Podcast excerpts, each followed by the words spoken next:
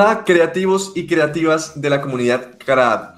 Espero que se encuentren todos muy bien y les damos la bienvenida a este nuevo CRAD podcast. Y el tema de hoy es un tema súper interesante que es fácilmente el santo grial de todos los artistas que queremos llegar a la industria. Estaremos hablando de portafolios, así que prepárense para este episodio de podcast de CRAD Podcast porque estaremos con Gabriel Buitrago dándolo todo. Hablaremos de todo lo que sabemos sobre cómo crear un buen portafolio para artistas. Así que, sin más, démosle la bienvenida a Gabriel Buitrago. Hola, ¿cómo estás, Gabriel? Sí, señor, sí, señor. Gracias, Andrés. Por aquí estamos listos para darle caña a este tema tan ultra, mega importante. Y como usted dice, prácticamente podremos considerarlo como el santo grial de de todo artista o de todo creador porque básicamente ahí se condensa todo lo que hacemos. Entonces, es obviamente súper importante. Así es. No solamente está todo lo que hacemos, sino que es nuestra carta de presentación ante cualquier posibilidad de trabajo, ante cualquier, cualquier cliente. Es nuestra, nuestra carta de presentación, ¿sí? Aquí no valen los estudios, no valen la experiencia, lo que importa es lo que tengas en tu portafolio. El portafolio hablará más que cualquier otra cosa que puedas decir. Correcto. Así es. Y eso, y bueno, como les había dicho antes, estaremos hablando sin tapujos, estaremos hablando de todo lo que sabemos acerca de portafolios, todo lo que hemos aprendido a lo largo de, de nuestra experiencia acerca de cómo crear un buen portafolio y un portafolio que sea eficiente y también, ¿por qué no? Un portafolio que sea que sea digno, o sea, que sea para ti, ¿sí? Que sea tuyo, que muestre y que represente lo que tú quieres mostrar y quién, tú eres. ¿Listo? Entonces, primero que todo, como siempre, voy a arrancar preguntándole a Gabriel un poco sobre por qué crees que tu portafolio te dio tus clientes, por qué crees que tu portafolio fue eficiente para tener clientes. Pregunta clave, claro que sí. Pregunta clave. Una, una, una de las cosas que es chévere mencionar aquí eh, en, cuanto a, los portafolios y en cómo funcionan para, para todos los que trabajamos con arte o con diseño o, básicamente creando cosas, es tener en mente lo diferente que es, eh, lo diferente que es para nosotros como artistas poder mostrar nuestro trabajo a otras personas. O sea, diferente en relación a otras carreras o a otros campos. Porque en, en el caso de los artistas, es muy difícil respaldar lo que sabemos hacer sin una muestra de ese trabajo o de ese resultado, ¿sí? Dependemos al 100% de ello. Y eso suena un poquito hoy, pero si lo comparamos con otro tipo de carreras en las que, digamos, eh, ciertas cosas, eh, como algunas de las que estaba mencionando Andrés justo ahora, como eh, un poquito más este tema del papeleo, los títulos, los nombres, menciones, cualquier cantidad de cosas, esas cosas dentro del arte no llegan a ser tan relevantes porque no, eh, o sea, no suelen, no necesariamente no, es que no sean importantes, pero no suelen ser determinantes porque al final del camino lo que importa es ver la, eh, la capacidad de la persona o del individuo en el trabajo. Y para eso, para poder valorarlo, para poder apreciarlo, tenemos que verlo entonces, se puede decir que en el medio del arte es como difícil engañar a alguien eh, haciendo una promesa falsa, ¿no? Como que, eh, ah, no, yo, yo sé hacer esto, yo puedo hacer esto. Entonces, así, ¿y, cómo hago yo para saber? No, aquí, aquí tengo este papel que me gradué no sé dónde y tengo tanto. Entonces, eso, eso no, nunca va a funcionar porque es como, ah, ok, muy bien, eh, excelente, bonita preparación, muy, muy buena la cosa, pero, ok, muéstreme qué, qué es lo que sabe hacer. Y ahí es donde, donde viene donde viene el, portafolio a jugar su papel. Y ahora, dicho esto, retomando, retomando la pregunta con la que arranca, con la que está arrancando Andrés, eh, yo creo que los portafolios deberían siempre apuntar como a eso que nosotros siempre queremos hacer y tarde o temprano eso va a seguir atrayendo cosas semejantes. Eh, porque es como, como, mejor dicho, si queremos vender manzanas, tenemos que poner un mostrador en la calle, pero que tenga manzanas, ¿sí? Porque si ponemos peras, la gente va a pasar, los que van a pasar y nos van a comprar van a ser las personas interesadas en, comprar peras, pero no manzanas. Entonces tenemos que hacer que ese portafolio tenga nuestras manzanas, lo que nosotros queremos hacer, llenarlo de esas cosas que nos gustan. Eh, a mí me ha pasado así, con el tiempo aprendí que, podía incorporar cada vez más trabajo personal y ese trabajo personal, obviamente, al ser personal, solo incluía temas que a mí me gustaban o tipo de, trabajo que a mí me gustaba. Y por fortuna comienza a llegar, se comienza a cumplir como esa especie de, vamos a, llamarle ley universal. Y comienzan a llegar trabajos, comienzan a llegar personas interesadas en como que, ah, qué chévere que hace esto, qué bien. Eh, me gustaría que trabajáramos en algo similar. Ah, bueno, genial. Y este va a ser siempre el caso ideal entonces creo que eh, tomando este ejemplo de las manzanas y las peras, una de las, una de las primeras cosas que creo que, hace funcionar un portafolio es estar muy seguro de lo que se está mostrando y sobre todo de que sea eso que nosotros queremos hacer. Sí, no, yo me, refería a la pregunta es en tu caso particular, ¿sí? ¿Qué, qué de tus piezas, cuáles de tus piezas que están en ah, claro. ¿crees que influyeron para, para obtener el trabajo. Ya, ya hablaremos más adelante de peras y de manzanas, pero me, me refiero a ese caso particular, que tú digas, esta pieza por estas piezas empecé a ser contratado. Ah, ok, ok, claro, claro, yo me fui, yo me fui como, generalicé mucho la, la pregunta, ahí me va a tener que disculpar, Andrés. Ya llegaste a Craft sí, Sí, me, me, fui, me, fui, me fui muy adelante. No, claro, sí, la, eh, de eso no hay duda, hay piezas o hay proyectos muy, muy particulares que siempre pueden lograr traer un trabajo nuevo. En mi caso ha funcionado con, por ejemplo, la mayoría han sido trabajos personales, los que han atraído otros proyectos, eh, vamos a decirle, reales. Eh, sobre todo esos proyectos en los que se demuestra como una capacidad de poder tratar con varios estilos. Eso es muy atractivo comercialmente. O sea, yo diría que para, para poder vender o para poder eh, lograr ser un poco más, entre comillas, comercial, para el trabajo es muy bueno mostrar capacidad de adaptarse a varios estilos porque pues obviamente e, eso nos va a dar como un, alcance, un alcance mayor. Pero sí, definitivamente tengo trabajos personales que, me ayudaron a llegar a personas en las que, o equipos de trabajo que decían, oye, te estamos contactando porque nos gustó lo que vimos en este proyecto, eh, nos pareció interesante cómo manejaste la estética aquí y nos llamó aún más la atención que justo al lado de ese proyecto tienes algo que tiene un estilo totalmente opuesto, que se siente muy diferente y eso nos está demostrando que tienes una buena versatilidad y que, que, significa que podríamos manejar eh, varias cosas contigo y estamos interesados y tal, tal, tal. Y así de fácil. Y resulta que este ejemplo que estoy dando funcionó con esos dos proyectos personales a los que se referían estas personas. Eran proyectos personales, ni siquiera eran proyectos que yo había hecho para alguien más. Entonces, eh, ahí, le vemos la importancia, la importancia de esto. Mm, entiendo, Entonces, quisiera empezar con unas preguntas que muchas personas se hacen al momento de hablar de portafolios. Muchas personas tienen dudas y quiero arrancar con la primera pregunta. Para ti, ¿qué es más importante? ¿Sí? Para nosotros, ¿qué es más importante? Hablar de portafolios generalistas o portafolios especialistas. ¿Sí? Cada vez las personas en el mundo los artistas en el mundo cada vez son más especialistas, o por lo menos eso es lo que nos vende la industria, ¿sí? a través de las redes sociales, a través de ArtStation, a través de, los diferentes, digamos, influenciadores que hay en el arte, si se puede llamar de esa forma. ¿sí? Entonces, las personas cada vez empiezan como a confundirse un poco más entre si deben crear un portafolio generalista, ¿sí? es decir, hablando de frutas, mostrar frutas, o un portafolio especialista, hablando de frutas, especializarse exclusivamente en manzanas o en peras o en bananos. Claro. Entonces, ¿qué, ¿qué, opinas de ese tema de generalistas versus especialistas?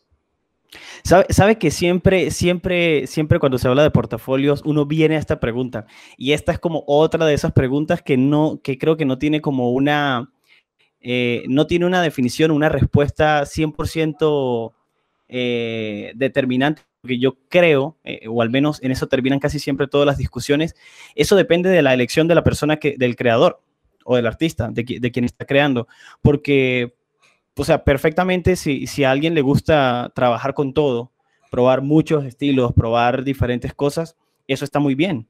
Y, ese tipo de trabajo tiene su lugar en, eh, comercialmente, en estudios, en cualquier tipo de, de equipo, en cualquier tipo de proyecto así como también lo tienen los casos en los que los, eh, tenemos un portafolio enfocado en algo mucho más específico. Eh, con el ejemplo de las frutas, vámonos a las manzanas. Si, si estoy netamente trabajando con manzanas, va a haber alguien que va a necesitar que haga solo manzanas. Eh, lo, que yo, lo, que, lo que yo diría es que eh, a mí se me hace un poco más, más complicado eh, trabajar con un portafolio que, que, sea como muy general, ¿sí? Que, que, cubra como, que sea, que sea amplio, porque mm, hay que concentrarse más en probar como fórmulas nuevas o cosas diferentes. En cambio, cuando alguien trabaja con un estilo, digamos, eh, si alguien hace personajes, vamos a, vámonos aquí con este ejemplo. Entonces, eh, pero personajes con cierto estilo, ¿sí? Vámonos a, poner, vamos a, ponerlo en un caso como más específico, cartoon, personajes con esta estética cartoon, muy de show de TV, una cosa así. Eh, yo siento que es, es más fácil concentrarse en producir ese tipo de trabajo porque ya la persona está girando en torno a una idea, ¿sí? a, un, a un entorno, como que, ah, ok, esto es cartoon, esta es mi estética, y se puede concentrar mucho también en perfeccionarlo y en mejorarlo más. Por otra parte, el, si, si estoy trabajando con un portafolio con más, más amplio, con estilos y con cosas, eso dependería del creador, eso dependería de mí en este caso, que si, si quiero crear ese tipo de trabajo. Pero se me hace un poquito más, más lento y es un poco más complejo quizás. Pero en, poniendo estos dos eh, peleadores de portafolio generalista versus este que sea como más enfocado, yo simplemente diría que, que, que para, ambos, para ambos hay para ambos hay campo, muchísimo. Eh, y estoy seguro que usted, Andrés, antes ha escuchado historias de personas que, que han sido contratadas literalmente para hacer tareas increíblemente específicas dentro de un equipo muy grande. Así como en otros estudios y en otros equipos hay gente que sabe hacer de todo y eso es impresionante, que hacen vehículos, que hacen personajes, que hacen ambientes, que es una locura. Y, parece que siempre al final todo depende de la elección individual de esa persona, que, de ese artista que quiere trabajar de esa manera. Entonces, yo diría que es un tema de, elección personal y que ninguno está ni, bien ni mal, simplemente son opciones. Bueno, yo ahí, tengo, también volvemos a las, a las, opiniones encontradas, eso me encanta.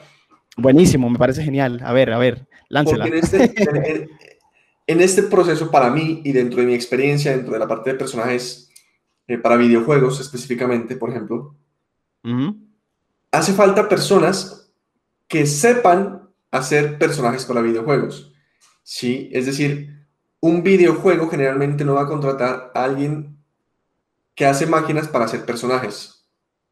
¿sí? Entonces, si, si una persona quiere ser generalista y entrar a la industria como generalista, tiene que demostrar habilidad en muchos campos y no solamente demostrar un trabajo con habilidad, sino muchos trabajos que, que demuestren que realmente domina muchos campos, es decir, muchas manzanas, muchas peras, muchos bananos, porque así la persona que contrata va a saber que la persona puede hacer de todo. ¿Sí? El problema de eso, uno de los problemas de eso, y es uno de los consejos que he, escuchado en diferentes eh, oportunidades, es que las personas que revisan portafolios quedan perdidas. Es decir, si Gabriel Buitrago me muestra a mí un portafolio que tiene logos, que tiene símbolos, que también tiene ilustración, que también tiene concept art, que también tiene diseño de interfaz, que también tiene diseño de, iconos y de moneditas para los, para los premios del videojuego. Entonces, yo como, como recruiter, ¿sí? como reclutador, yo no sé para qué voy a contratar a Gabriel. ¿Sí? ¿Por qué? Porque tiene tantas cosas, el portafolio es tan variado que a mí no me da en primer lugar, no me da una confianza que sepa hacer bien. Si lo pongo a hacer monedas, no me da confianza de que sepa hacer bien las monedas. ¿Por qué? Porque tiene tan variado su portafolio que, no sé si, si, lo va a hacer bien. ¿Sí? No sé si, si lo que, a lo que lo contrato de todo lo que tiene sea lo que él sea experto. ¿Y qué pasa si aparte él tiene cosas en 3D y yo quiero es cosas en 2D? Entonces, si me muestras mucho, los, los reclutadores y los clientes quedan un poco perdidos y a veces ni siquiera se van a tomar la molestia de llamarte porque no, no quieren recibir explicaciones de nadie. Lo que quieren ellos es ver un portafolio que claramente solucione una necesidad. Y a veces ese portafolio generalista no soluciona una necesidad, sino que genera más dudas y genera mucha, sí, genera dudas y genera desconfianza en, muchos, en muchas oportunidades. Ahora, sí creo, y, y lo que dice Gabriel, ahí sí comparto lo que dice Gabriel, que hay trabajo para todos. Es decir, que los que definitivamente quieran ser generalistas pueden obtener un trabajo como generalistas y estoy seguro que habrán estudios que reciben generalistas sin problemas. Ahora, si eres generalista, tienes que especificarlo en primer lugar, ¿sí? especificarlo en, en la hoja de vida o especificarlo en el reel de portafolio y demostrarlo, es decir, mostrar varios trabajos en los que demuestres que sabes hacer texturas, que sabes hacer personajes, que sabes hacer ilustración, que sabes hacer concept art, ¿sí? Que las personas sepan que si te contratan para ser generalista, por lo menos saben qué campos son los que más se acomodan a, tu perfil, ¿sí? Que un generalista no es, que, no es un todero necesariamente. Un generalista es alguien que domina, ¿sí? Domina un par de herramientas o domina unos flujos de trabajo y con eso puede dar solución a problemas específicos. Es decir, si yo sé modelado 3D, yo puedo solucionar problemas de vehículos y también problemas de arquitectura y también problemas de armas, por ejemplo. Eso me convierte a mí en un generalista. no, no necesariamente tengo que hacer animación, ilustración, concept art, 3D, diseño. Claro, sería una locura. Entonces ya sería demasiado. Y eso es lo que, lo que da desconfianza, digamos, en un, en un estudio eh, profesional de la industria, digamos. Claro, claro. Totalmente, totalmente de acuerdo con eso. Y, por eso es que justamente mencionaba lo que, eh, el punto de que cuando, cuando se busca ser generalista, o sea, cuando se busca como cubrir varias, como varias áreas, lo complejo de esto es que no hay punto medio. O sea, es como o se hace demasiado bien, demasiado bien, lo cual es muy complicado porque trabajar eh, como en alto nivel en diferentes áreas es muy difícil porque mm, e, ese punto intermedio no existe en el que mm, si se ve regular ya cae, ya cae en ser confuso, que es lo que, lo, que, lo que Andrés está diciendo, que me parece totalmente acertado. Y de hecho eso pasa mucho con, con los portafolios de las personas cuando están empezando, que cuando una persona está iniciando y está empezando a subir su trabajo, eh, todavía no hay como una identidad y todavía no hay una dirección la mayoría de veces. Entonces es fácil ver que de repente salta de una ilustración a un modelo 3D de repente hace un, no sé, un anuncio publicitario o una cosa así. Eso puede generar confusión, absolutamente. Y, claro, por, eso digo que, que, al, trabajar enfocado, eh, eh, en, eh, digamos, alrededor de una especialidad, no es que va a ser más sencillo, pero sí, sí va a permitir como mejor dicho, como menos dolores de cabeza, porque de hecho no sabría cuál sería la razón para ser generalista realmente, pero ya eso es decisión personal de, del individuo. Pero, mm, pero, o sea, sí creo, sí creo, Andrés, que se, puede, que se puede ser un generalista, pero de muy altísimo nivel, y lo sé porque he visto algunos portafolios así, pero son como esos casos como inexplicables, como que los veo y digo, no sé, este tipo cómo hace o esta persona que, come, que desayuna, no sé mm, cómo hizo esto. Y, de hecho uno, de, los uno de, los, de los estudios que más he visto con este tipo de perfiles es Valve, porque Valve se caracteriza por contratar personas que son capaces como de trabajar en diversas áreas. Y yo estuve viendo hasta hace, hace poco el, portafolio de un tipo eh, que, que trabajó en el estudio, ya no está con ellos, y entonces él, hace, él hacía dentro del estudio, él desarrollaba hasta la forma en la que, desde la forma en cómo se iba a ver la página web de cualquiera de los juegos que estuviesen desarrollando, hasta los iconos dentro del juego, los pintaba y esas cosas. Entonces, era como que, wow, esto, esto es una locura, esto es muy extraño.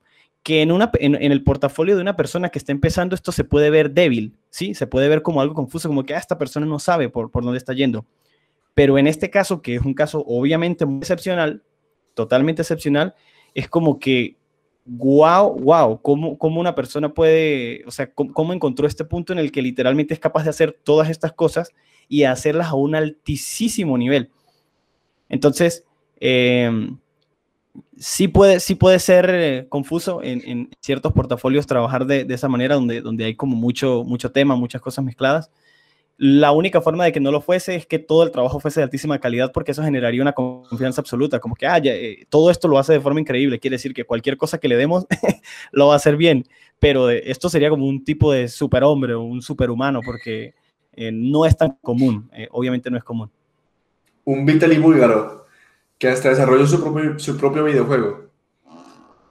Pero bueno, ¿Ah, sí? Eso no lo sabía. sí, Vitaly Bulgarov Es un artista Porque él viene del 3D. Él viene del 3D, claro. Sí, que yo conozco desde hace mucho tiempo. conocido. Empezó con personajes, después pasó a Hard Surface, después estaba diseñando robots para la NASA, eh, después mm. estaba, o para una empresa eh, china que estaba haciendo como estos robots que son, que son manejados por, por personas, ¿cómo se llaman esos? Como mechs.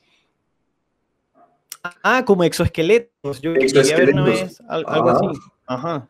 Y por eso, esos son casos súper excepcionales. Qué loco. Después trabajó como visual development para películas, como Transformers, por ejemplo, como Alita, el último guerrero, eh, no recuerdo el nombre de la, de la película. El caso es que después de todo esto, ahora está trabajando en su propio videojuego y ya su videojuego ya salió. Entonces, es mm. demasiado loco. Y él, él, hizo concept, él hizo 3D, él hizo de todo.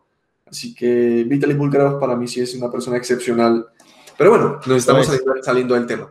Entonces, eh, Gabriel mencionó algo súper interesante que también es un poco debatible. Y es que las personas cuando están empezando tienen un trabajo generalista que puede ser confuso. Sí, eso, eso es totalmente cierto.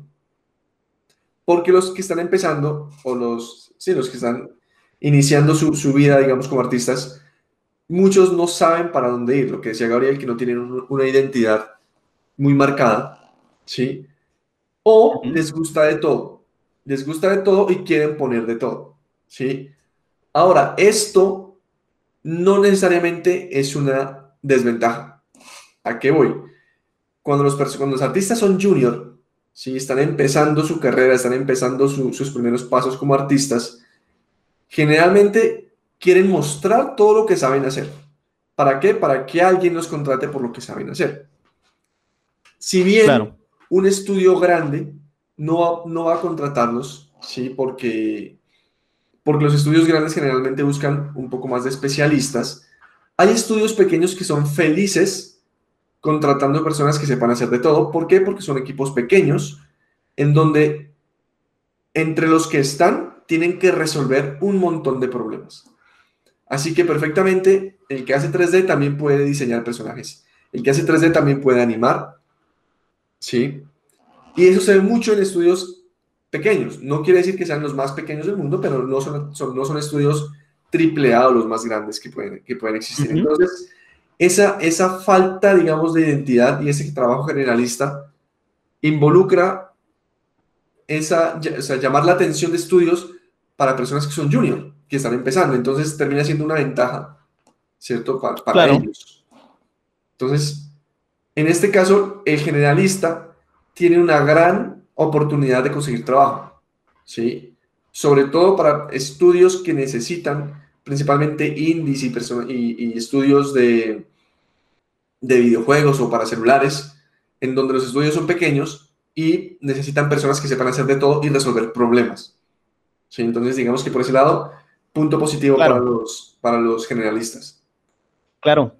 Muy cierto eso de que sobre todo para los estudios pequeños, porque entre más pequeño es un estudio y un equipo, las tareas se tienen que repartir entre un grupo menor de personas. Eso significa que a cada persona le va a tocar hacer o cubrir más necesidades. Entonces, un generalista en, esos casos es súper bueno, porque, por ejemplo, si, si, van a trabajar con un generalista eh, que haga diseño de personajes, sería genial que ese mismo generalista pudiese hacer de repente el logo del juego, o de repente los iconos, o de repente algún material de marketing para la tienda en Steam, o cualquier cantidad de cosas. En esos casos es ideal. Entonces, e, esto respalda la idea, esto que, que Andrés sigue comentando, de que, claro, hay trabajo para todo, o sea, para todo, para todo siempre, siempre, va a haber trabajo. Y, sí, definitivamente en, equipo, en equipos pequeños esto es muy ventajoso. En el otro extremo están los estudios más grandes o con mayor presupuesto donde ya hay donde ya se pueden dar el lujo de contratar personas para hacer cosas mucho más específicas. Es como el, entre, entre más grande es el estudio, más, más específico puede ser el trabajo de, cada persona, porque claro, están desarrollando el trabajo entre muchos. Y entre más pequeño es el estudio, es al revés, como que cada persona tiene que cubrir eh, muchas más necesidades, como, como, como esa, esa es la balanza de, los equipos de desarrollo. Sí, así, así es, así es. Pero trabajar en estudios pequeños tiene sus grandes ventajas precisamente por esto que acabamos de mencionar. Sí. Yo recuerdo, mucho, recuerdo mucho que un, un, amigo de Bélgica me invitó a trabajar en su estudio de Bélgica, ¿sí? Y lo interesante de este estudio es que él, siendo artista de personajes, tuvo la oportunidad varias veces de hacer motion capture y eh, aprender a actuar para poder hacer un poco de animación del propio videojuego. Entonces, él siendo artista de personajes, tuvo la oportunidad de experimentar el trabajo de un animador en cuanto a motion capture, por ejemplo. ¿Sí? Eh, tuvo que hacer voces para el videojuego. Entonces es interesante porque uno puede hacer muchas cosas, ¿sí? puede contribuir a, muchas cosas del proyecto. Y cuando yo le decía que pues, me gustaría trabajar allá también, él decía que le encantaría, o sea, que al jefe le encantaría mi perfil, porque aparte de hacer personajes 3D, también puedo hacer concept art. Y para ellos es súper importante que haya más ideas, porque solamente tienen como uno o dos concept arts. Entonces, si hay más personas que puedan generar más ideas, es súper interesante para el estudio. ¿Sí? Claro, es provechoso para ellos.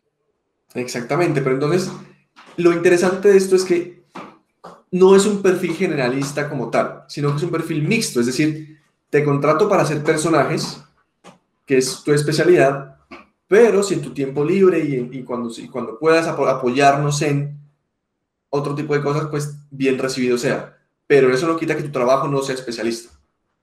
Eso es como muy interesante, ese, ese como ese perfil mixto. No sé si en diseño se ve, por ejemplo. Sí, yo creo que sí. Yo, yo creo que sí. Muy, muy, muy común también eh, ver, ver, ese tipo de perfil. Y mixto suena como la palabra correcta para describirlo. Sí, la verdad. Es como la capacidad de poder moverse entre, entre varias tareas que de repente no son tan diferentes entre sí, porque pueden utilizar algunas técnicas similares o, son, o están relacionadas de alguna manera. Eh, y, eso está bien, claro, eh, eso está muy bien. Aparte que, que, sería interesante también como que independientemente de que tengamos un portafolio como con un tema o con algo muy particular, eh, de repente probando cosas nuevas descubrimos que nos gusta trabajar de otra manera, con otro estilo, y eso nos ayude como a incluir algo innovador o algo nuevo, algo diferente que esté en el portafolio. Eso, eso también me parece súper interesante, como que no necesariamente porque estemos especializados o enfocados en un tema o en un estilo, eso no significa que no, que no debamos como olvidar, o sea, que debamos olvidar que podemos hacer como intentar muchas, muchas otras cosas. Exactamente. Y este tipo de estudios es muy, muy interesante.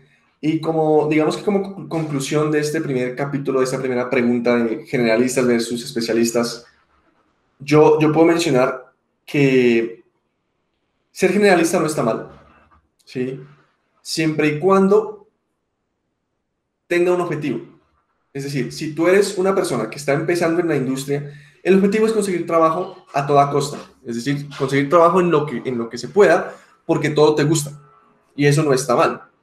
Eso no está mal y eso te ayuda a ir poco a poco enfocándote y, ver e identificar qué es eso que, qué es eso que te, que te representa. ¿sí? Ahora, eso digamos que son las ventajas del, del generalista. El especialista tendrá muchas más oportunidades de, trabajar en un estudio grande, en un estudio AAA, como decía Gabriel, que son cada vez más especialistas, más específicos, y entre más grande sea el estudio, más específico tiene que ser el perfil del artista que quiere trabajar allá. ¿Sí? Entonces, eh, las dos opciones son válidas y lo que decía Gabriel también me gustó mucho y es, yo siento que después de cierto punto que tengas una experiencia y un conocimiento técnico en, en diferentes áreas, es tu decisión si quieres ser generalista o especialista. Ya puede ser una decisión propia. Lo único que tienes que tener en cuenta es que si vas a ser generalista, debes ser muy bueno en todo lo que haces y demostrarlo, es decir, tener varios trabajos de diferentes, de diferentes disciplinas. Y para mí lo más importante es escribir o describir en tu perfil que eres generalista. De esa forma, el, el reclutador sabe a qué se atiene. Claro, se ahorra tiempo también. Exactamente. Si escribes, soy animador, pero tienes ilustración, tienes concept art, tienes personajes, tienes carros, tienes arquitectura, tienes animación, pues el reclutador, ¿qué va a evaluar? Animación, no va a evaluar nada más. Claro. Pero si el, si el reclutador lee generalista, ah, entonces lo que dice Gabriel, no pierde tiempo. Si no me interesa, no lo busco. Pero si me interesa un generalista, voy y reviso su trabajo. Y entiendo que si tiene diferentes disciplinas es porque es generalista. Entonces, ahí para mí la clave es por lo menos escribir qué es la disciplina que, usted va a hacer, que es generalista. Sí, sí, sí. ¿Qué opina? ¿Qué, de acuerdo con esta podría sacar Gabriel ahí? Em, yo diría que ser un muy buen generalista se me hace un poco más complejo. Esta es mi, visión personal. Se me hace más difícil ser un, un increíble generalista que un increíble especialista. Esa sería mi conclusión para este tema. Me encanta, me encanta esa frase. Hay que, hay que decirla después en el Craft Tips. Ok. Listo, entonces aquí viene, aquí viene la segunda pregunta que puede ser también muy compleja, muy controversial, si las personas no saben muy bien. Entonces, en un portafolio que se va a presentar a clientes, en un portafolio que queremos que nos dé trabajo, debemos o no tener piezas personales. Uf, dio en el toque porque este es mi favorito. Y es interesante porque es que siempre en cada una, de, en cada una de, las, de las preguntas tendremos, tendremos dos contrincantes. En este caso, el contrincante es las piezas profesionales versus las piezas personales. Entonces, arranque ahora, ¿qué opina?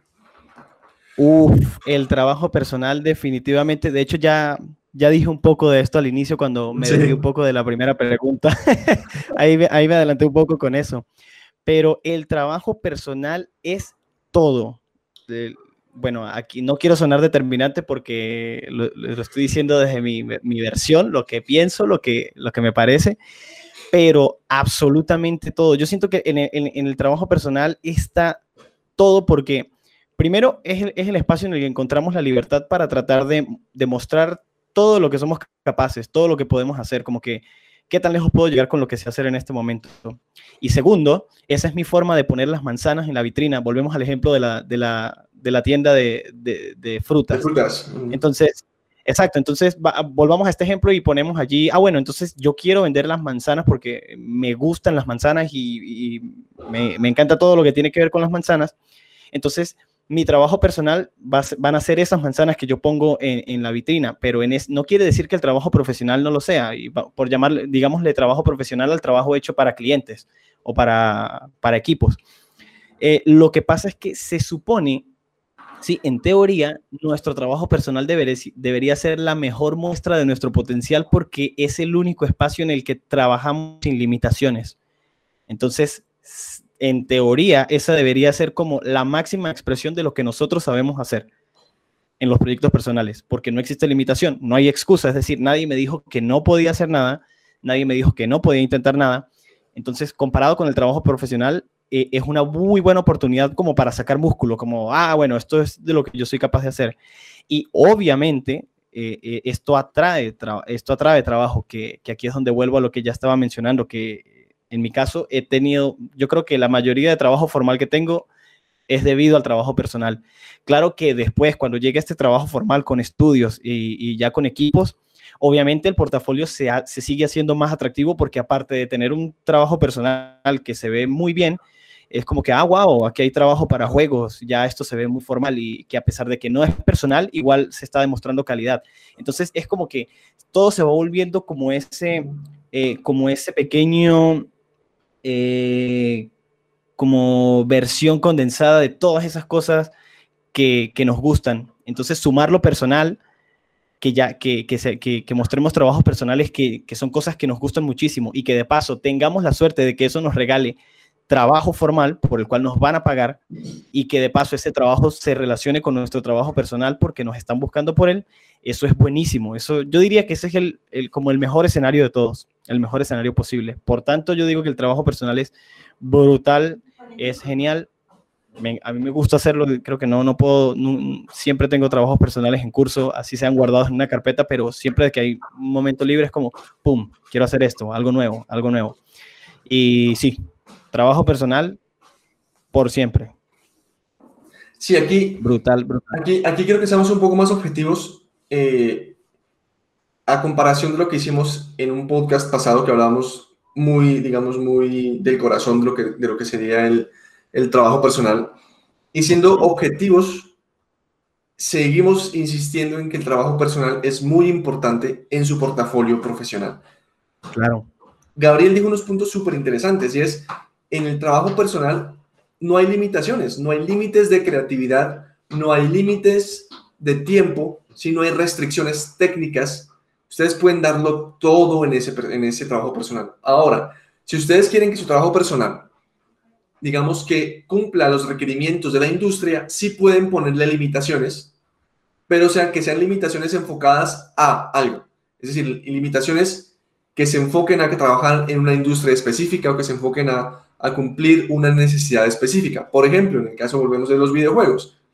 Si haces trabajo personal y quieres que el trabajo personal sirva para que te contraten en una empresa de videojuegos, entonces mira cuál es el límite de polígonos necesarios para poder hacer tu personaje, ¿sí? Mira qué necesidades técnicas o qué restricciones técnicas tienes para poder crear tu personaje, ¿sí? Y que sirva para tu portafolio enfocado a que te contraten como artista de personajes para videojuegos. Si no haces eso, volvemos a caer en, el mismo, en la misma trampa, es decir, la gente no va a saber si lo que tú quieres es personajes de videojuegos o quieres personajes para cine o quieres personajes para ilustración. Mm. ¿Por qué? Porque si no le pones límites, si no le pones restricciones a tus trabajos que estás presentando, pues la gente va a quedar un poco perdida y no, no te van a contratar. ¿sí? Entonces, el trabajo personal para mí es ultra súper importante, pero ponerle restricciones a veces también es útil. Restricciones enfocadas al trabajo en donde quieras trabajar. Claro, en un, en un, objetivo, sí, sí. Y eso, eso pasa muchísimo, eso pasa muchísimo, Andrés, porque, por ejemplo, eh, hay personas que literalmente, hay muchos artistas que crean su trabajo en torno a tratar de, ser, buscando ser contratados por un equipo en específico. Así estoy seguro que tanto usted como yo hemos conocido muchísimas personas que han estado en ese proceso. Gente que ha preparado su portafolio solo para trabajar en Riot o para trabajar en Blizzard o para trabajar en Disney o cualquier cosa. Ya en este caso, cuando la persona tiene como esta idea tan clara, eh, normalmente las personas cuando toman esta decisión es porque están dispuestos a convertir su trabajo personal o su portafolio eh, o adaptarlo a esa estética, pero esto, bien, esto es una razón, es que ya, ellos decidieron esto y aparte se supone que les tiene que gustar muchísimo, porque dudo que alguien tome la decisión de, de concentrarse en ser contratado por algún equipo en específico, por alguna, por alguna compañía en específico. O sea, si, si, no le, si no le gustara, si no le gustase tanto, no, no, no lo haría. Entonces, eh, exacto, en estos casos, estas personas sí deben trabajar como con esas limitaciones porque ya aquí está buscando un objetivo, está buscando ser contratado por, algún equipo. Entonces, si alguien quiere trabajar para Blizzard, supongo que tiene que conocer el estilo, tiene que adaptarse al estilo, porque a pesar de que estas compañías siempre están buscando, sobre todo estas tan grandes, siempre buscan nuevo talento, sin embargo, ese nuevo talento tiene que respirar un poco la esencia que ya tiene la compañía porque en, un equipo tan grande nadie va a llegar a cambiar el estilo ni a traer una propuesta que cambie radicalmente lo que ya están haciendo, porque ya son gigantes, son increíblemente grandes, a ellos no les interesa que nadie venga a cambiar el estilo, ellos quieren perpetuar o, seguir haciendo que su estilo, su, estética, su forma eh, evolucione, y si está bien, van a incorporar gente nueva, pero esta gente nueva va a venir para apoyar a, a, seguir, ayudar a seguir construyendo esto. Entonces, claro, esto no es malo, esto no es malo, esto es esto está, esto está muy bien y, de hecho me parece genial que, haya personas que se, que se concentren tanto como que lo tengan tan claro, que digan, no, yo quiero trabajar con esta compañía y literalmente mi portafolio se está preparando para esto. Eso es e, ese punto que mencionó Andrés Jaime. Por eso lo estoy como remarcando, porque esto existe y, este tipo de personas también trabajan de esta forma. Muchos de quienes nos escuchan a lo mejor tienen en su mente, sueña trabajar con, no sé, X compañía, Valve o qué sé yo eh, un equipo, un estudio, no necesariamente videojuegos, de repente hacer películas, cualquier cosa, sea lo que sea, si quieren orientar su trabajo, ahí sí, lo que dice Andrés, aplica totalmente. Ya este trabajo personal debería adaptarse a, ciertas condiciones y porque están pues persiguiendo este objetivo o algo en, particular. Sí, y, y que Gabriel mencionó algo interesante y es que yo no mencioné restricciones de estilo, pero en la industria se ve demasiado eso. Es decir, ah, claro. el estilo es demasiado marcado en ciertas empresas. Yo creo que eso, eso no, es una, no es una regla de oro, pero en ciertas empresas como por ejemplo Blizzard, Riot, ¿sí? el estilo es único. Y en empresas que por ejemplo tienen, solamente tienen un videojuego que es súper famoso, ¿sí? por ejemplo aquí en Sony Santa Mónica tenemos God of War, si quieren trabajar allá, pues busquen estilos que por lo menos se asemejen al trabajo que tienen ellos. Y aquí viene una percepción totalmente personal, es decir, para mí no necesariamente tienen que hacer los mismos personajes que hacen ellos, ni los mismos, ni hacer fan arts de todo lo que tienen ellos, sino entender, entender el tipo de personajes que tienen o el tipo de arte que manejan ellos y pueden hacer trabajo personal, pero enfocándose en ese estilo particular. Entonces, aquí es donde yo pienso que podemos meterle nuestro trabajo, nuestra creatividad a crear algo propio que tenga una restricción de estilo, pero no necesariamente tiene que ser un fan art o un personaje ya creado, por ejemplo. No, claro, claro. Sí, muy, muy de acuerdo con eso y, sobre todo porque eh, se supone que cuando un equipo, eh, esto, los reclutadores y la gente que está contratando buscando artistas siempre buscan algo diferente, o sea, pero claro, en, el, en el caso de estos equipos grandes esa diferencia no puede ser tan diferente. Sí, es decir, eh, Blizzard no va a contratar a alguien que tenga un portafolio al estilo Disney, porque simplemente no es, no es su estilo, no, no es su firma, no es su estética. Obviamente buscan, buscan algo que pueda ser diferente, pero de todas maneras debería tener relación con su, con su estética, con el, con el espíritu de la compañía o de, o de lo que ya han hecho. Exactamente. Y bueno, aquí viene otra cosa interesante y es un trabajo personal no necesariamente, y escuchen bien, ese, este punto es súper importante, y volvemos a la parte que esto es, estamos hablando de manera objetiva, y es un trabajo personal no necesariamente tiene que ser de la imaginación. Esto sí, grábenselo. No siempre tiene que ser de la imaginación. Es más, muchas empresas... como la idea. hablando de personajes 3D, obviamente si hablamos de concept art, obviamente tienen que botar muchas ideas, muchas eh, ilustraciones, perdón, muchas imágenes que que tengan mucho diseño, ¿sí? que sean muy creativas, que sean muy originales. Pero hablando en cuanto a industria, en cuanto por lo menos a mi disciplina, que es el personajes, hacer personajes, esa, ese trabajo personal puede ser un trabajo que hagas sin restricciones de tiempo, sin restricciones, sin tanta restricción técnica, pero utilizando un concepto de arte que alguien más hizo. Y este consejo lo he recibido varias veces y el último que me dio este consejo fue Glauco Longi, ¿sí? el que trabaja en Sony Santa Mónica, y me dijo, nuestro trabajo es replicar. A ti te pagan por replicar. Entonces, si tú quieres hacer tus propias ideas, no estás aplicando al trabajo ideal. ¿Por qué? Porque nosotros buscamos personas que sepan transformar un concepto de arte en un modelo 3D. Y el artista conceptual se mató, se mató una semana, dos semanas, tres semanas haciendo un concepto de arte para que tú vengas a cambiarlo. Entonces, si ustedes quieren trabajar como artistas de personajes en, una empresa de videojuegos, busquen que siendo un trabajo personal pueda cumplir los requerimientos de estilo de un concept art prediseñado por un artista que sabe hacer concept art.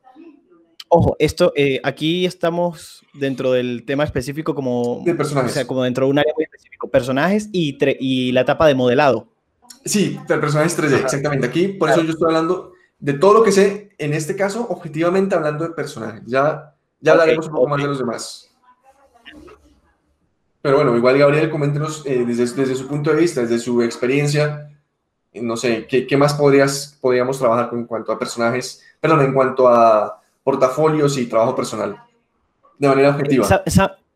sí, sabe que, ah, bueno, no sé si esto no, no tenga mucho que ver para, con, con, la continuación de este tema, pero eh, hay una palabra que, que Andrés mencionó hace, hablando hace rato, que era el fan art. Y esto también es como un tema de discusión muy, muy recurrente dentro cuando se conversa sobre portafolios, porque eh, a veces, a veces, no sé, no sé cómo ponerlo, no, sé cómo ponerlo para que, para que suene correcto. Personalmente, a mí no me gusta el fanart. en absoluto. No me gusta, no me gusta, nunca me ha gustado. Si yo dijera que, que, me, que me, parece, que me parece chévere el, el fanart, estaría mintiendo. Y yo sé que aquí, aquí, aquí choco con Andrés en opiniones, pero eso me parece interesante.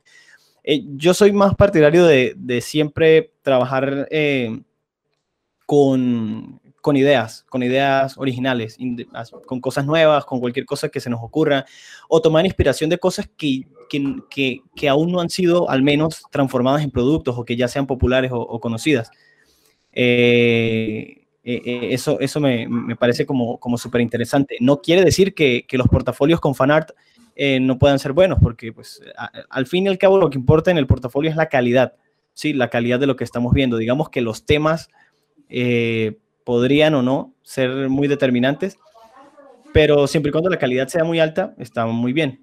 Sin embargo, mi invitación siempre sería a trabajar con temas originales. Es decir, si yo hago personajes, yo nunca, nunca trabajaría, nunca, nunca pensaría en dibujar a, hacer, a, no sé, a Batman o hacer a, eh, qué sé yo, a Mario o cualquier personaje que sea súper popular yo siempre trataría de buscar como mi propio lenguaje o mi propia historia y si no se me ocurre nada, pues buscaría como en cosas, en, de repente en libros, en novelas viejas o en historias, en cosas que no, que no estén ahí afuera ya como convertidas en, en, en productos, sino como que, que ahí está la idea, pero como que todavía no haya sido interpretado en imágenes. No sé, me parece importante mencionar este tema, Andrés. No sé, me disculpo si me salí mucho de, de la continuación de lo que estaba antes, pero eh, pero sentí que, que, no quería que se me fuese la, la palabra fanart y el tema del, del, fanart. No sé usted qué puede, qué puede agregar aquí a esta idea, qué, qué opina de, de este punto de vista. Bastante, bastante, porque en primer lugar, digamos que este es el espacio para que nosotros podamos compartir ideas y seguramente los que nos están escuchando en este momento eh, podrán debatir también y tendrán ideas, ideas encontradas, que es lo interesante de, de, de todo esto, ¿no? Yo quiero hablar yo, no soy fanático, o sea, va a sonar redundante, pero yo no soy amigo del fanart. O sea, yo lo mencioné porque sé que hay muchos estudios que les encantan. Hay muchos estudios que buscan fanarts para buscar artistas, artistas en general, ilustradores, concept artists, eh, artistas 3D, independientemente de lo que sea, incluso animación. ¿sí? Muchos buscan fan art para encontrar los artistas adecuados. No quiere decir que yo personalmente esté de acuerdo con eso. Y de hecho, a veces yo termino siendo un mal ejemplo para muchas personas que buscan hacer un portafolio, porque yo soy como Gabriel. Y si Gabriel lo ha notado, a mí me encanta hacer ideas nuevas. A mí me encanta llevar mis ideas a la realidad. ¿sí? Así me digan que no lo haga. Yo soy una persona terca y creo que en eso, en eso compartimos algo con Gabriel y es que a mí me gusta llevar mis ideas a la realidad sin importar que las ideas no importa que mis personajes a veces no, no contribuyan a, digamos, a que me contraten en una empresa específica, ¿sí? Lo que yo quiero hacer es contar mis historias. Lo que yo quiero hacer es mostrar toda mi capacidad técnica y toda mi capacidad artística en una pieza que tenga la calidad de una pieza de videojuegos AAA o una pieza de cine que perfectamente yo pueda ver en cine pero contando mis historias. Eso para mí es, es, lo, que, lo que más me llama la atención y a nivel personal es lo que me llena, es lo que me satisface. Y creo que lo seguiré haciendo. Exactamente, exactamente. Y aunque para muchas personas y para muchos estudios no sea valioso, ¿sí? Hay muchos estudios que sí lo consideran muy valioso. ¿Por qué? Porque consideran que, están, que son personas que se salen de lo normal que se salen del, trading. Y aquí, aquí entramos al tercer tema. Pero entonces, poder contar nuestras propias historias para mí es súper valioso. Ojo, yo empiezo a contar, o sea, yo pongo mis, mis trabajos personales contando mis propias historias con mis propios personajes una vez que tengo ya una capacidad técnica y artística desarrollada. ¿Y por qué? Porque yo soy capaz de aplicar toda esa parte técnica y artística en una pieza que no existe, ¿cierto? Y hacer que una persona que, me, que, contrata personas, digamos, digamos que para, una, para un campo específico, me, me contrate por esa calidad que le estoy metiendo e imprimiendo a la, a la pieza y no, y no en la pieza en sí. No sé si me enredé mucho en esa, en esa parte. ¿Qué opina Gabriel? Claro, claro, no, no, le, entiendo. Y de hecho, ¿sabe que me llama la atención? De esto usted está más claro porque usted está más en la, en, en la cosa de personajes y eso. Pero yo tengo entendido que, por el contrario, ahora los estudios están como mucho más interesados, mucho más interesados en ver portafolios donde las personas eh, se enfocan en crear en, sus propias ideas y sus propias historias. Porque al parecer ya el mercado está como, ya, ya está muy saturado o muy lleno de personas que saben ejecutar muy bien la técnica. ¿Sí? Pero que se han concentrado mucho en esta parte y han olvidado un poco el tema creativo. Entonces, de repente veo a alguien con un portafolio increíble donde veo al, no sé, los Vengadores. Y entonces es, su versión de los Vengadores y están súper, ultra increíbles, súper genial. Pero entonces de esto, de, esto hay bastante, de esto hay mucho. Entonces parece que lo, menos, lo, menos común ahora es ver a alguien que, esté, que, que maneja un nivel, una calidad alta, lo que Andrés está diciendo justamente, pero que está plasmando este nivel en sus ideas. De repente esta persona escribió una pequeña historia y comenzó a plasmarla. Eso eh, es lo que yo tengo entendido, que, actualmente ahora los estudios valoran un poco más eso, como que se fijan en que en ver si la persona está creando sus propias cosas, porque aun cuando vayan a trabajar en un equipo donde ya haya ideas definidas, quiere decir que esta persona tiene la capacidad de proponer ideas o de hacer su aporte. Sí, es decir, no va a ser simplemente alguien que va a realizar como un trabajo mecánico, como que, ok, necesito que haga, que haga esto y, esto es lo que va a salir. No, ellos de repente están interesados en que esta persona se le asigne una tarea, pero que de repente salga con, hey, ¿y qué tal? Sí, puntos suspensivos. Ahí viene una idea nueva. Entonces, eh, me llama la atención, pero pero sí, sí, sí me pareció importante mencionar. ¿Usted qué piensa, Andrés? Porque esto es lo que yo tengo entendido, ¿no? Como que ahora estamos en, el momento en el que se valora esto más todavía. La verdad, de manera objetiva, no sé. No sé, no sé qué está sucediendo en esa parte del mercado, pero sí sé que desde hace años, porque sé, porque lo, lo he visto en ArtStation y lo he visto por todo lado, la industria artística está saturada de muchas de estilos muy parecidos. No sé si, lo ha notado Gabriel. Sí, empiezan a, ilustraciones, empiezan a haber ilustraciones. O sea, por ejemplo, yo conozco, yo sé que el trabajo de Evan Mel Amundsen es increíble y me encanta.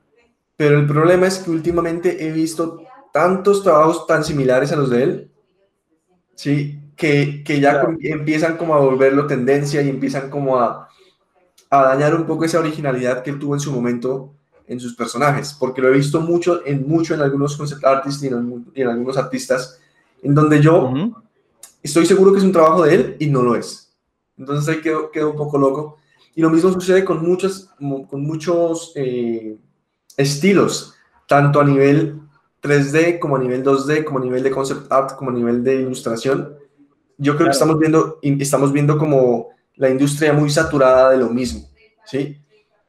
Y en este caso, apoyo mucho lo que dice Gabriel, porque en este momento, cuando la industria está saturada de lo mismo, aparece alguien como Alberto Miego y te rompe la cabeza. ¿Sí? Claro. Y sale, algo, sale, sale, con algo totalmente diferente. Lo que pasó también con Spider-Man, ¿sí? Y con, con Klaus. O sea, estamos tan acostumbrados a lo mismo que llegó alguien que hizo un producto totalmente diferente, que wow, que llamó la atención, que es técnicamente del, eh, exquisito y artísticamente exquisito, pero que se sale de lo normal. Y a veces en los portafolios, en ArtStation, uno ve siempre lo mismo, lo mismo, lo mismo, pero cuando alguien hace algo diferente, ahí es donde llama la atención. Claro, y, y, de esa forma es mucho más fácil como destacar. Exactamente, exactamente. Entonces, la invitación para cerrar ya este capítulo es, eh, hagan trabajos personales, porque con los trabajos personales van a llamar más la atención. No descuiden la parte técnica ni artística, porque eso es lo más importante de todo. ¿Sí? Y usen restricciones. Tengan restricciones. Sean inteligentes. ¿Sí? Es decir, si quieren que su trabajo sea para videojuegos, utilicen restricciones propias de videojuegos. Si su trabajo es de diseño, ¿cierto? Pues utilicen restricciones propias para la, industria donde están apuntando. No, no hagan como, como como cosas sin un, sin un, sin un norte, pienso yo, que esa es como una conclusión acá de la sección. No sé qué opina Gabriel. Sí, no puedo estar más de acuerdo con, con, ese punto.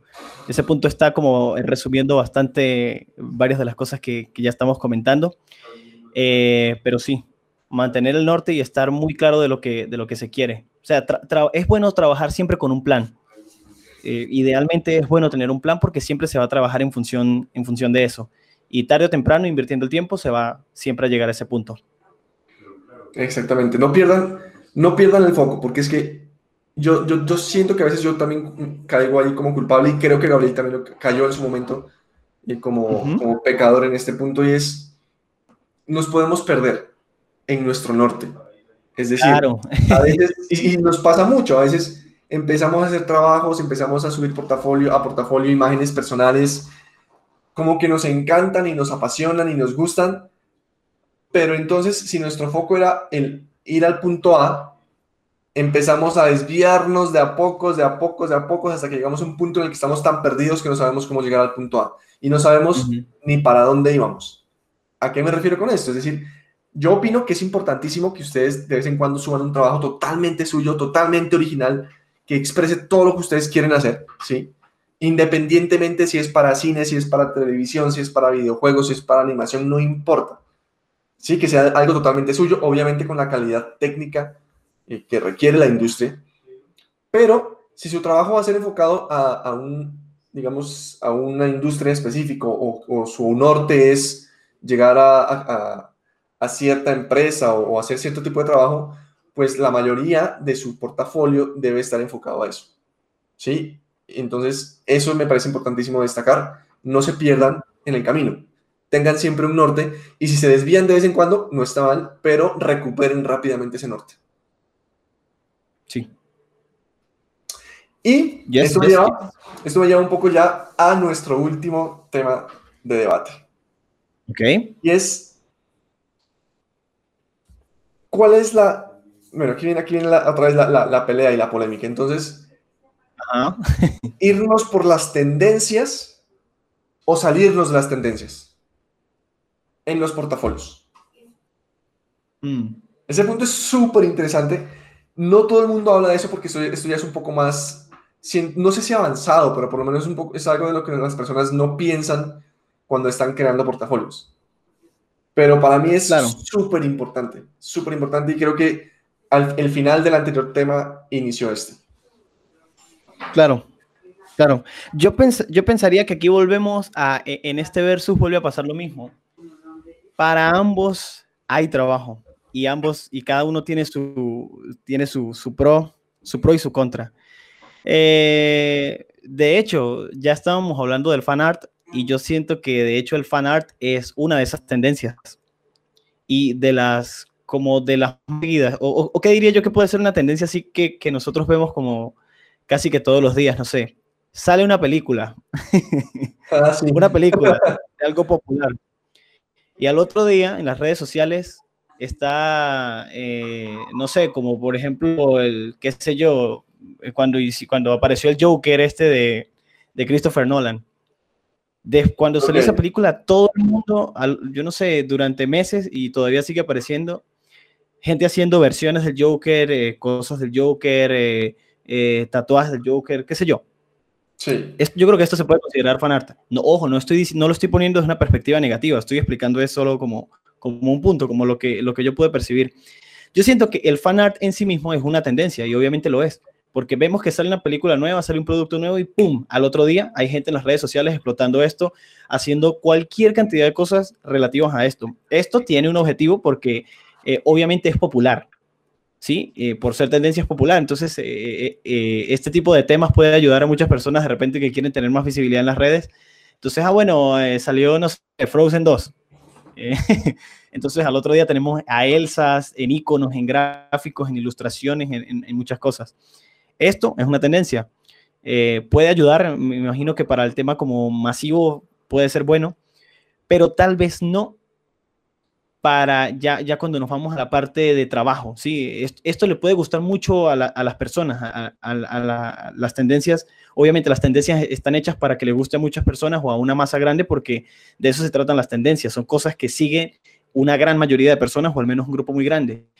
Por el otro lado, eh, desde el punto de vista profesional, eh, esto no significa que las tendencias también sean atractivas para directores de arte en estudios, para reclutadores o para este grupo, para este tipo de personas. De repente, estas personas tienen un enfoque y, volvemos a, en vez de las tendencias, a buscar ese toque, lo diferente. Es como, ah, wow, no, no esperaba ver esto. ¿sí? No es lo que, lo que está pasando en, en este portafolio.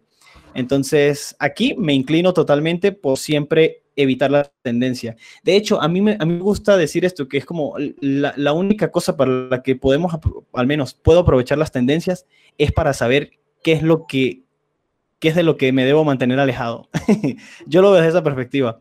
Siempre que veo, de repente estoy en redes sociales y veo cosas, y cuando veo mucho de algo, definitivamente ya sé que de eso me voy a mantener alejado y que lo voy a evitar porque justamente es tendencia. Y esto puede sonar como un poquito gruñón o como, ah, entonces sí, como no es que, que odie las cosas tendencia o tal, o sea, no, no, no, para nada.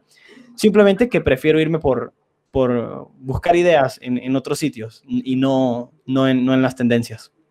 No sé por qué me recuerda un poco al título que alguien puso una vez en Crash Live. Fuck you el sistema. Fuck you el sistema. Exacto, de eso se trata. De eso se trata, que, que hay, hay, tendencias, pero entonces eh, hay que saber ver las ventajas y desventajas de, trabajar con esas tendencias.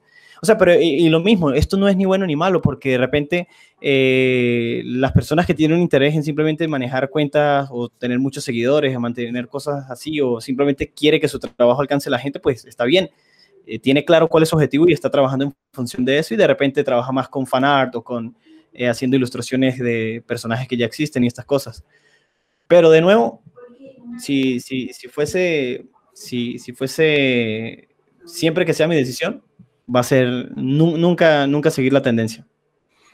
Sí, me parece, me parece excelente eso de las tendencias porque me acordé mucho cuando salió de Mandalorian.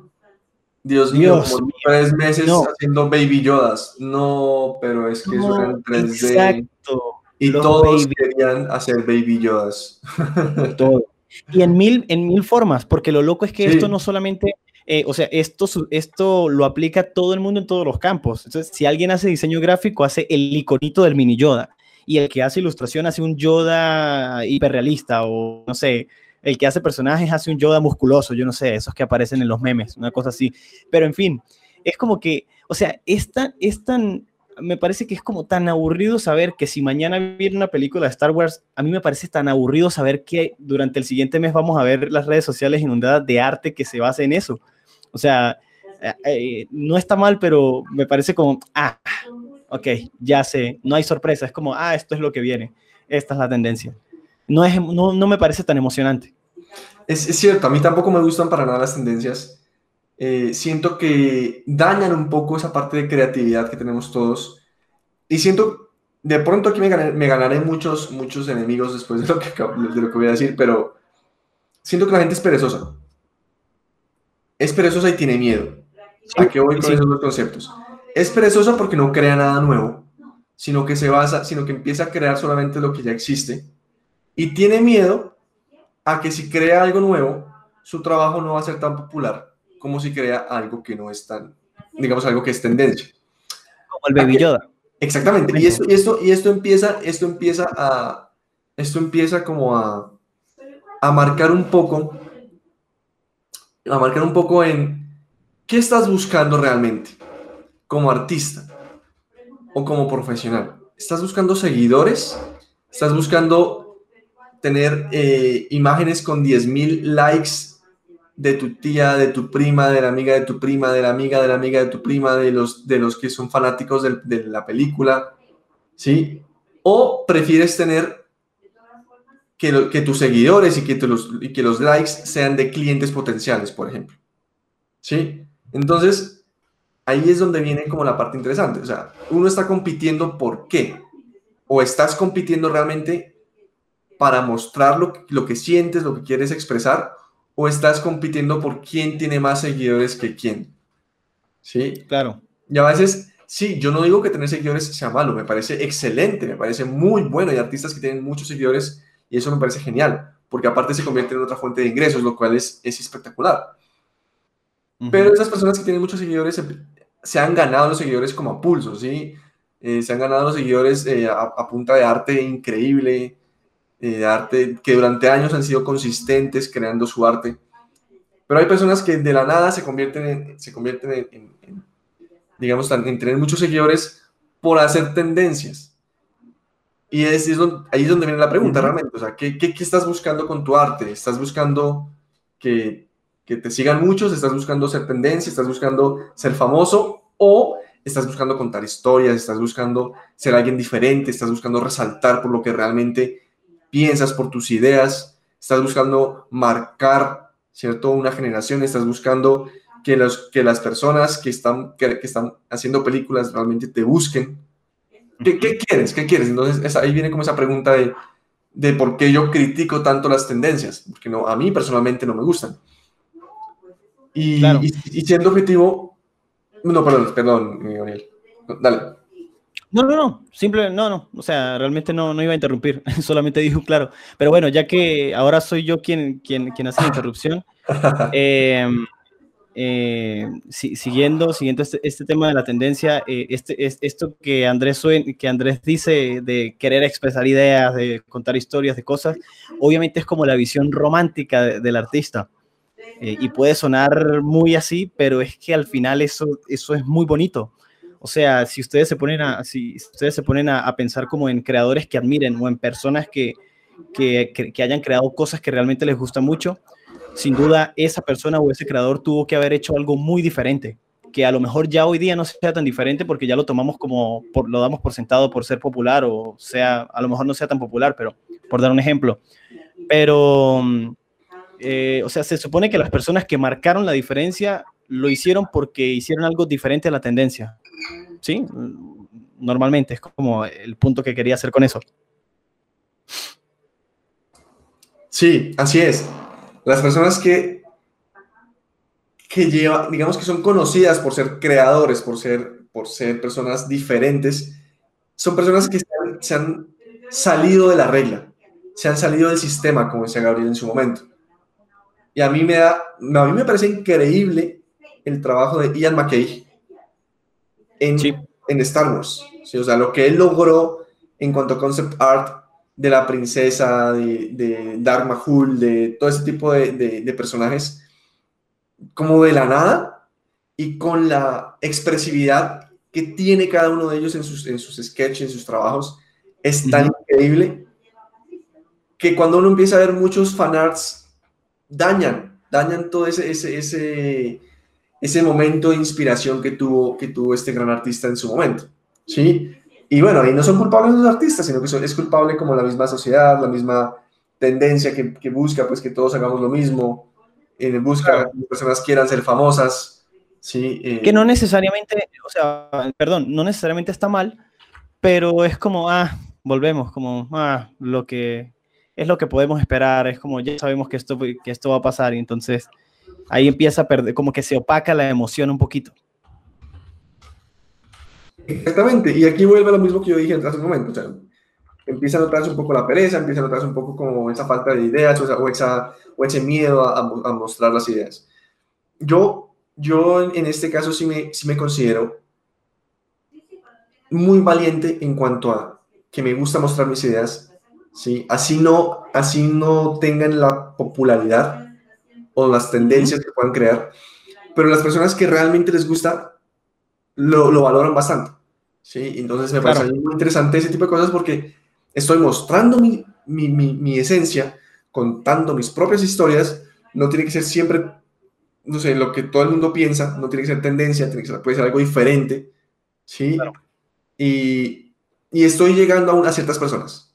Eso para mí es muy valioso, obviamente, y sé que muchos, muchos dirán, no, pero es que él lo dice desde una posición en la que no tiene tantos seguidores, él lo dice desde que no es tan famoso, es cierto, él puede ser toda, tienen toda la razón, pero, pero no es lo que yo busco. A mí me encantaría tener más seguidores y ser muy famoso, sí, pero por lo que yo cuento, ¿sí? Por mis historias, por mis ideas, no por hacer fanarts de, de mil cosas.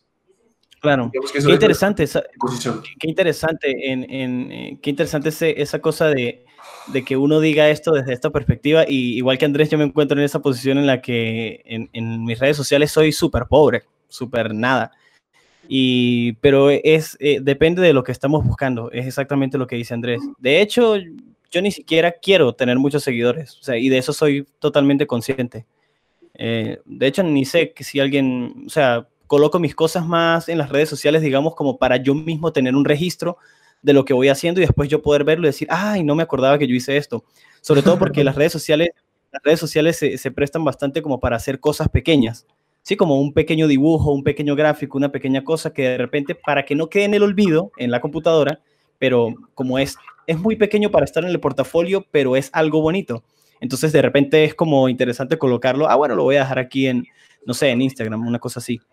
Pero, pero en estos casos, bueno, Andrés tiene muy clara su, su visión y yo también tengo la mía.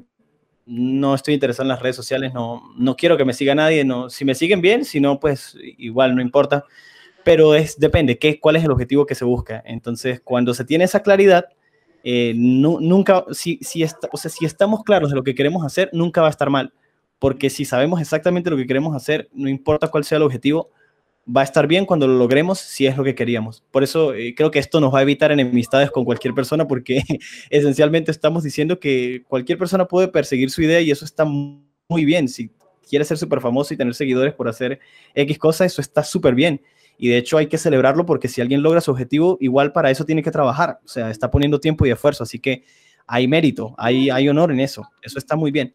Simplemente es un tema de decisión de qué es lo que se quiere hacer, qué, qué es lo que se busca. Y ya, tener eso muy claro es muy importante, así que si, si en algún momento llegan a ese, a ese punto consciente en el que dicen, wow, ya sé qué es lo que quiero y es lo que voy a hacer, ¡pum! Trabajenle duro a eso y les va a ir muy bien seguramente. Uf, Gabriel puso un punto súper interesante y es, y es que, claro, hacer un fanart, yo no estoy diciendo que hacer un fanart sea fácil, para nada. O sea, yo valoro muchísimo los que hacen fanarts, porque pues si son así de famosos es porque son muy buenos. Entonces, sin demeritar la capacidad técnica y artística de quien lo hace, eh, simplemente no estoy, a, no estoy a favor de las tendencias. Sí, eso, eso es claro. Eh, las, los artistas que hacen tendencias, que hacen personajes de tendencias, son muy buenos, porque tengo amigos que lo hacen. Y, y los conozco y son artistas muy buenos pero simplemente es una cuestión como de, gustos ¿no? y de percepción personal eh, que, más que otra cosa. Pero como conclusión, digamos, en, en, esta, en este podcast que, que hablamos y compartimos nuestras ideas y de todo lo que hemos escuchado, digamos, en nuestro camino, eh, no, vayan, no se vayan por el fanart, ¿sí? Eh, irse, por el, irse, irse en vías contrarias al fanart es una manera inteligente de resaltar inteligente e interesante de resaltar. ¿sí? Si quieren obtener más seguidores, váyanse por el fanart. Eh, eso, eso llama mucho la atención. No, como decimos, no quiere decir que sea malo. Si les gusta, es, aquí viene otro punto interesante. Hay personas que realmente les gusta un objeto de estudio y no, no son necesariamente fanarts. Por ejemplo, hay personas que conozco que son fanáticas del Joker, por ejemplo, desde los cómics y pueden hacer jokers todo el tiempo porque les encanta hacer jokers. No quiere decir que sean eh, personas que se vayan por las tendencias, sino que simplemente tienen un personaje que los apasiona demasiado. Y, lo, y, eso está muy bien. Sí, ya lastimosamente le dieron a un personaje que es demasiado famoso, pero, pero pues... ya, eso, ya, es otro tema. Tengo amigos que les encanta hacer Batmans y es porque en serio son fanáticos a morir de Batman. Lo aman. Y, Exactamente, y eso para mí no está mal, me parece está chévere, porque están mostrando su esencia, ¿sí? están mostrando lo que les gusta. Eso me parece a mí muy valioso. Eh, de hecho, yo en este momento estoy haciendo un personaje 3D que es, me, me encanta para mí, creo que lo he dicho varias veces, eh, es el mejor personaje que, que, he visto en el cine. Oh. Para mí, personal, o sea, es una bobada, pero para mí. Y es Edgar, el de Men in Black 1. Este, este, este, hombre que es. Eh, a ver. Este hombre que es comido por una alienígena y el, alienígena utiliza su cuerpo como. Claro. Uf, ya lo estoy viendo, claro, me acuerdo. Personaje de la historia. Demasiado eh, icónico. Sí, yo no sé, me encanta, me encanta porque yo creo que eso me parece muy original.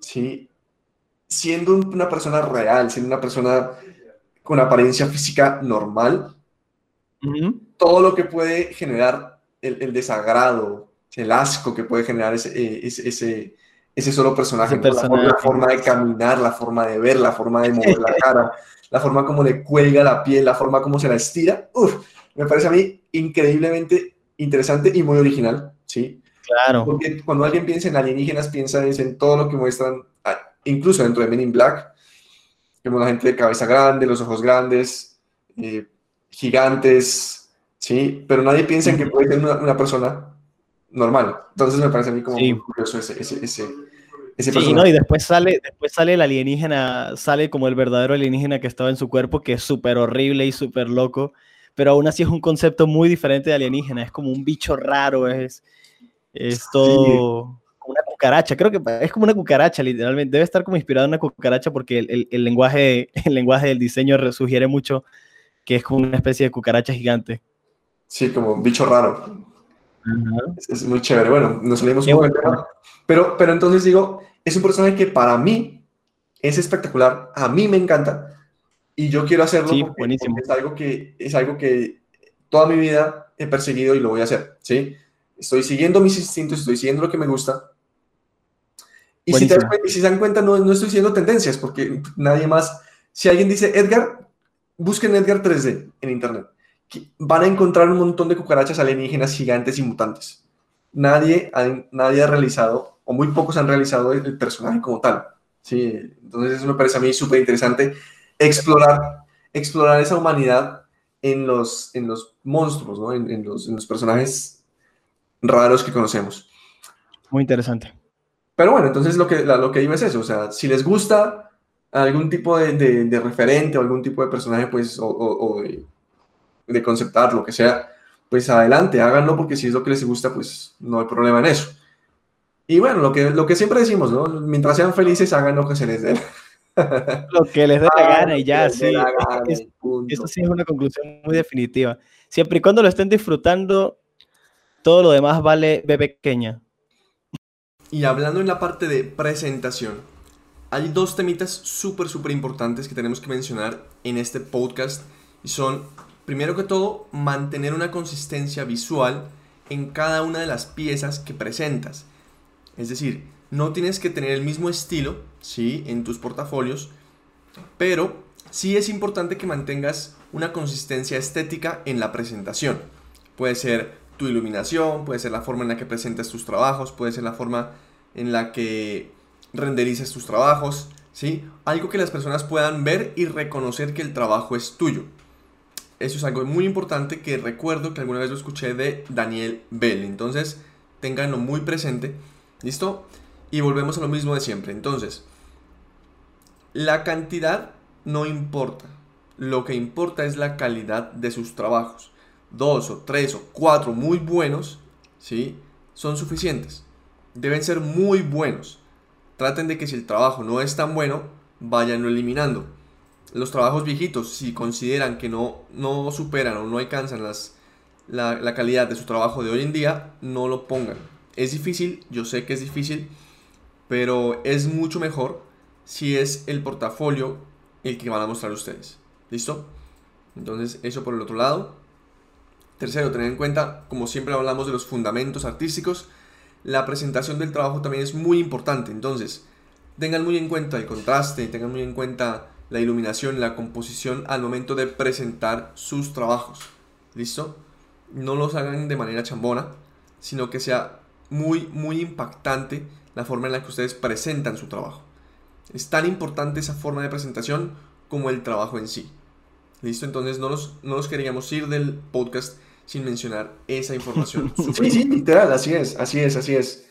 Y, a veces las personas dirán, no, pero no solucionaron nada, los portafolios nos, quedamos con las mismas dudas. Y vean que no. Si se ponen a, escuchar todo lo que, lo que acabamos de decir, hemos dicho todo lo que sabemos respecto a portafolios, todo lo que hemos escuchado, lo que nos han dicho, las críticas que nos han realizado sobre nuestros trabajos, sobre nuestros portafolios.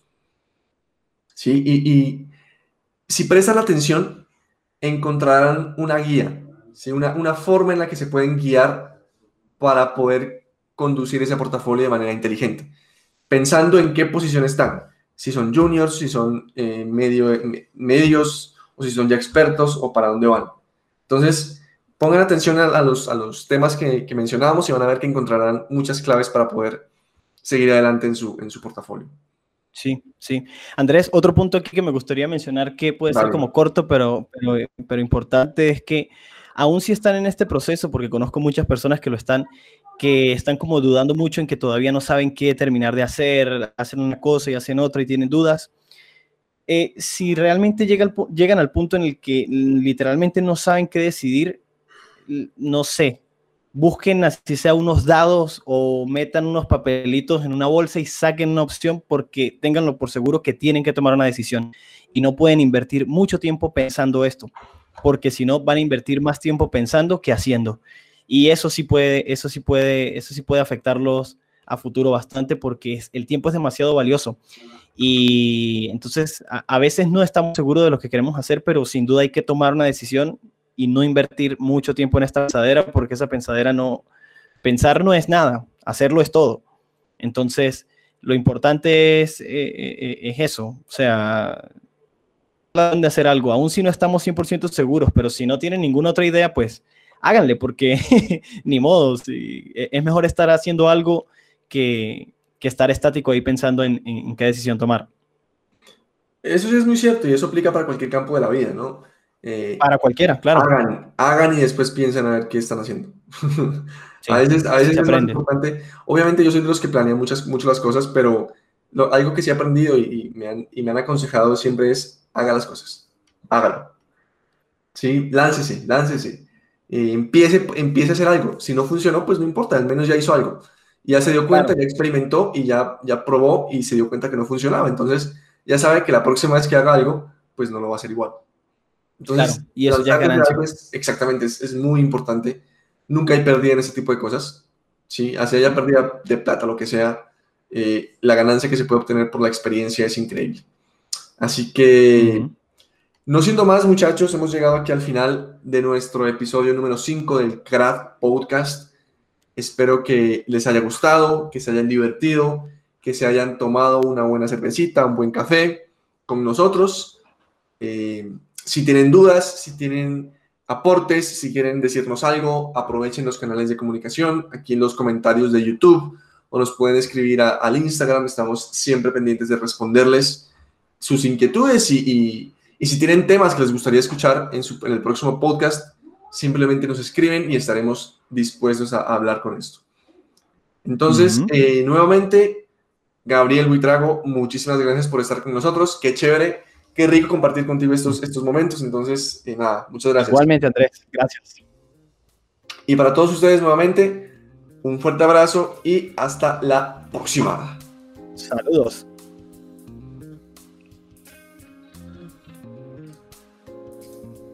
Espere.